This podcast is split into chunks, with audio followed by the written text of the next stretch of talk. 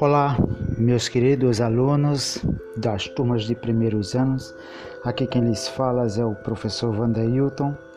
Hoje nós vamos falar sobre o início do Império Romano até a sua estagnação, ok? Vamos lá? Muito bem, gente, olha só. No começo da era cristã, os domínios do Império Romano abrangiam grande parte da Europa o norte da África e as terras asiáticas próximas ao Mediterrâneo. Esse imenso território teve muitos governantes. Em 27 a.C., Caio Otávio assumiu sozinho o comando do império, depois de derrotar Marco Antônio num confronto militar e exilar Lépido, que, como ele, era senadores que compunham o segundo triunvirato. Otávio manteve o Senado e a figura dos cônsules, dois fortes símbolos republicanos.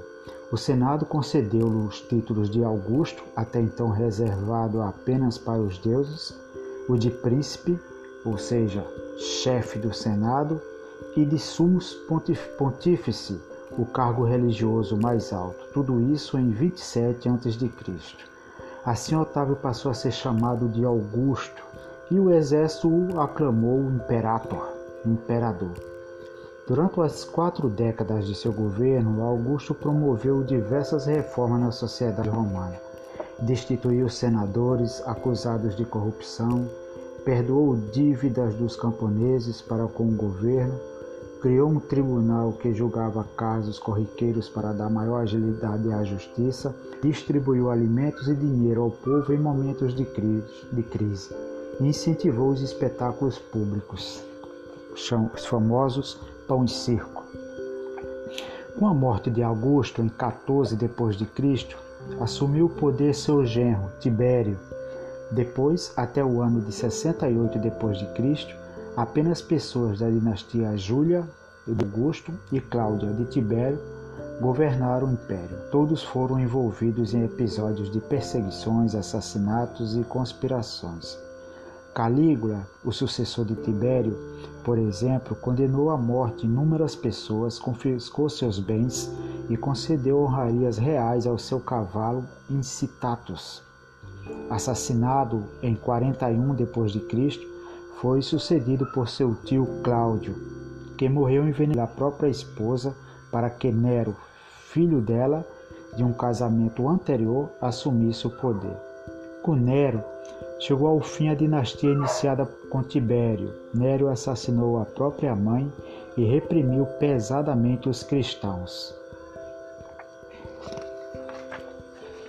Depois de Nero, o general Vespasiano assumiu o governo. Iniciou-se o período de maior esplendor do Império Romano, que se estendeu pelas dinastias dos Flávios e dos Antoninos, chegando ao fim em 192 d.C. Novas cidades surgiram desse período.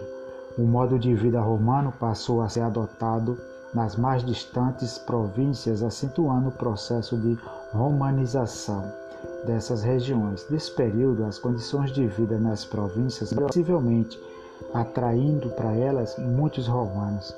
Tudo isso fez com que o império vivesse um período de calmaria, razão pela qual essa época ficou conhecida como a da Pax Romana, ou seja, a paz romana. Só que para os povos dominados, no entanto, essa era uma paz imposta pela força. Apesar da fase de esplendor, o Império Romano enfrentou problemas como epidemias, incêndios e até a destruição das cidades de Pompeia Herculano e Estábia pela erupção do vulcão Vesúvio no ano de 79 depois de Cristo. Ah, no final do século II, o Império Romano começou a sofrer as primeiras invasões dos povos vindos, inicialmente do próprio, da interior, do próprio interior da Europa e posteriormente da Ásia. Os romanos os chamavam depreciativamente de bárbaros, porque não falavam o latim e tinham costumes diferentes dos seus. A pax romana, portanto, não era uma garantia de habilidade duradoura. A partir da dinastia Severa, os sinais de crise tornaram-se cada vez mais frequentes. Entre os anos de 235 a 284, por exemplo, somente um entre 26 imperadores teve morte natural. Além disso, nessa época a população sofria com os altos impostos e com uma crise econômica e agrícola sem precedentes. Preocupado em tornar o império mais governável, o imperador Diocleciano resolveu dividi-lo em duas partes, uma oriental sob seus cuidados, a outra ocidental entregue ao general Maximiano. Mais tarde, Diocleciano dividiu o poder do império entre quatro governantes, a chamada tetrarquia. Por esse sistema, o império continuou dividido em dois territórios, governados por dois imperadores, ambos com o título de Augusto. Cada um nomeava um sucessor que o auxiliava na administração de um dos territórios. Essa fragmentação enfraqueceu particularmente ainda mais o Senado, que vinha perdendo poder desde o governo de Otávio.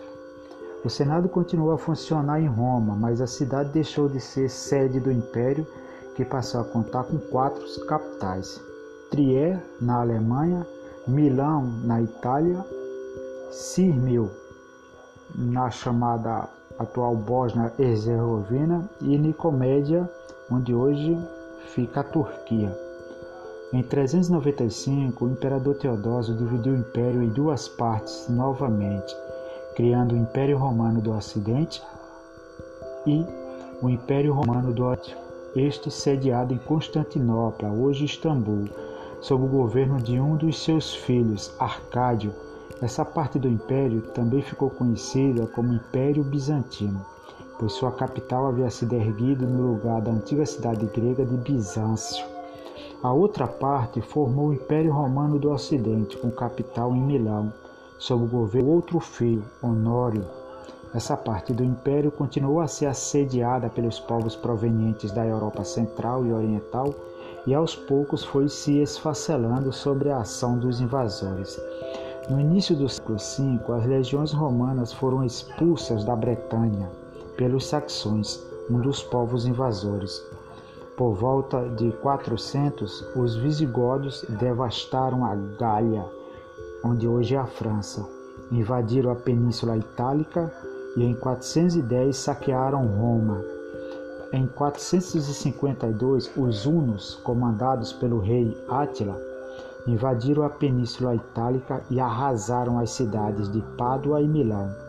A derrocada final aconteceu em 476, quando o último imperador romano do Ocidente, Rômulo Augusto, foi destronado por Odoacro, rei dos, er... rei dos Erulos. Né? E é isso, gente.